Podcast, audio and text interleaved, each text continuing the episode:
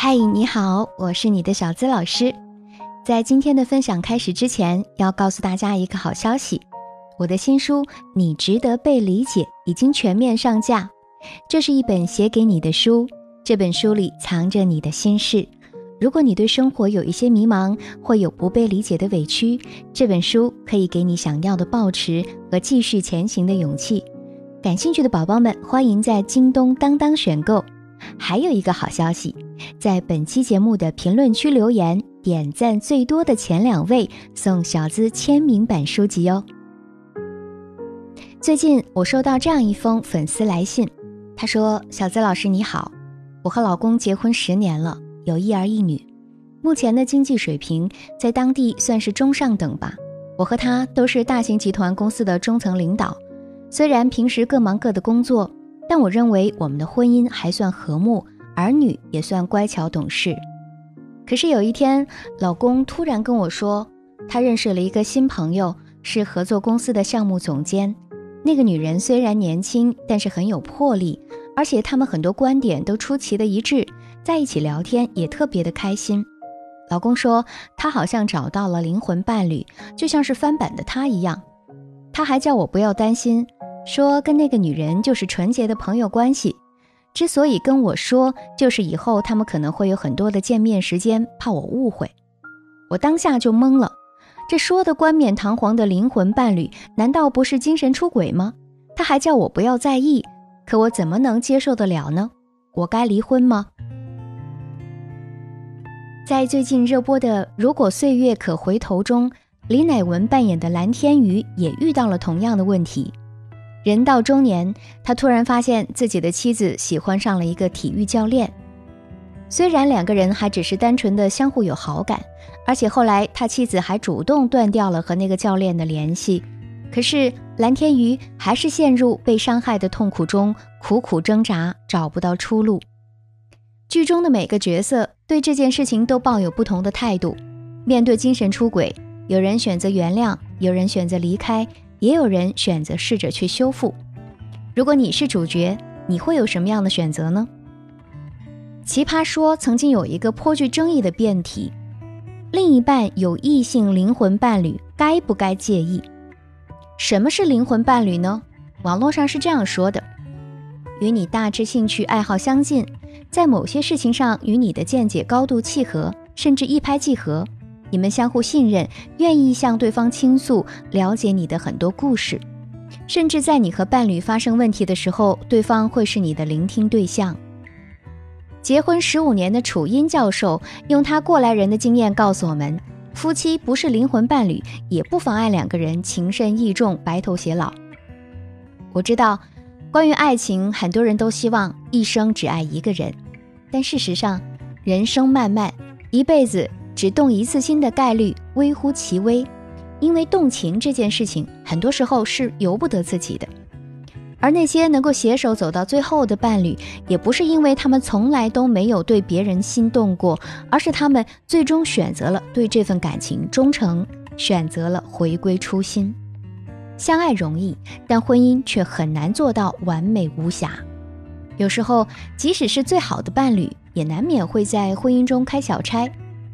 与其在这个时候我们去争论谁对谁错，倒不如问问自己：一个已婚的人，他为什么会精神出轨呢？精神出轨的一方主要是对这段婚姻不满意，但他又解决不了感情问题。他在一段感情中感受不到爱，觉得伴侣不在意自己。当他在婚姻中得不到爱时，就投射到了另外一个人身上来补足自己的需求。所以，精神出轨的出现本身反映的是我们婚姻的问题，以及我们经营能力的缺失。正因为我们的感情不好，才导致了这个结果。它是感情出问题的结果之一。所以，精神出轨的背后啊，其实是暴露了对婚姻的欲求不满。但是，是该去追寻一段新的关系，还是要在旧有的关系中弥补改善？我想每个人都会有不同的答案。但是不管怎样，我都希望每个人都有不要局限于眼前的困境，要始终拥有走出任何困境的能力。腾讯曾发放过一份关于出轨态度的调查问卷，有七万网友参与了调查。后续，腾讯就将其汇总成了《中国人出轨态度调查报告》。报告中的数据表明，有过出轨或者劈腿想法的女性占百分之六十四点一，而男性占到百分之八十三。将出轨或者劈腿行为付诸实际行动的女性有百分之三十八点一，男性有百分之六十点二。现实是如此残酷啊！那么，发现伴侣精神出轨，究竟该不该离婚呢？可能很多人觉得该离，但真正发生后离婚的其实并不多，因为两个人毕竟在一起生活了那么多年，有了孩子和情感各方面的羁绊，离婚实际上并不是一件很简单的事情。那如果面对精神出轨，你还想要挽回这段关系或者婚姻，小资给你以下这三点建议。第一，放下情绪，给自己一个自我疗伤的过程。得知伴侣精神出轨之后，很多人都会感受到愤怒、伤心、失落等等情绪，但这些情绪对于解决问题是于事无补的。整个事情的发展也不可能会因为你的各种情绪而有所缓和。那么，我们还不如在情绪过后静下心来，去正视另一半精神出轨的事实。这个时候啊，你要多问问自己，心中真正想要的是什么？为什么曾经相爱的两个人会走到今天这个地步？分析利弊，查找原因，找出夫妻之间的症结所在，才有利于解决问题。等悲伤过去之后，我们试着把精力投入到对未来生活的规划中，比如后续怎么修复感情，或者如何开始新的生活等等。第二。理性分析你们目前的情感局势，在心理学上，导致出轨的因素主要有这三个方面：第一，出轨方是容易出轨的性格特质；第二，原生家庭导致的不正确的婚恋观；第三，婚姻生活的不幸福。前面我们说过，精神出轨是因为在婚姻中的某些诉求得不到满足，才会求助于外界，那么就是第三条，婚姻生活存在不幸福感。所以，我们可以分析一下，在目前的婚姻中，你和伴侣之间存在哪些问题？是沟通不畅，还是缺乏共同话题、共同兴趣爱好，又或者家庭分工不明显，导致其中一方颇有怨言等等？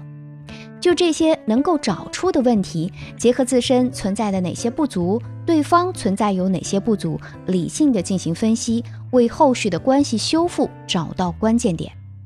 你可以和伴侣一起列一张表格，写下哪些是对方的优点，哪些是对方的缺点，或者哪些是你接受不了的地方，然后相互交换，就会知道你在对方眼中的模样。这样一来，你们之间是沟通的问题，还是相互不够了解的问题，就一目了然。